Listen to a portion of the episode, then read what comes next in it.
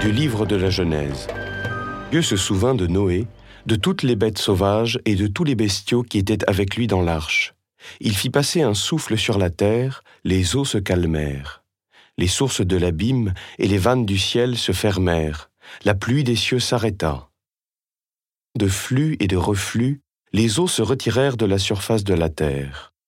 Au bout de cent cinquante jours, les eaux avaient baissé, et le dix-septième jour du septième mois, l'arche se posa sur les monts d'Ararat.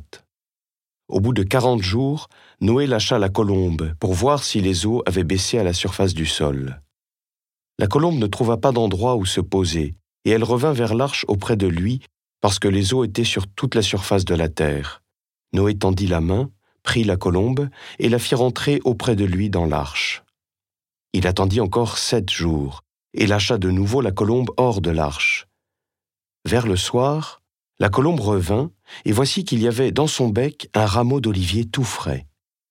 Noé comprit ainsi que les eaux avaient baissé sur la terre. Il attendit encore sept autres jours et lâcha la colombe, qui cette fois-ci ne revint plus vers lui.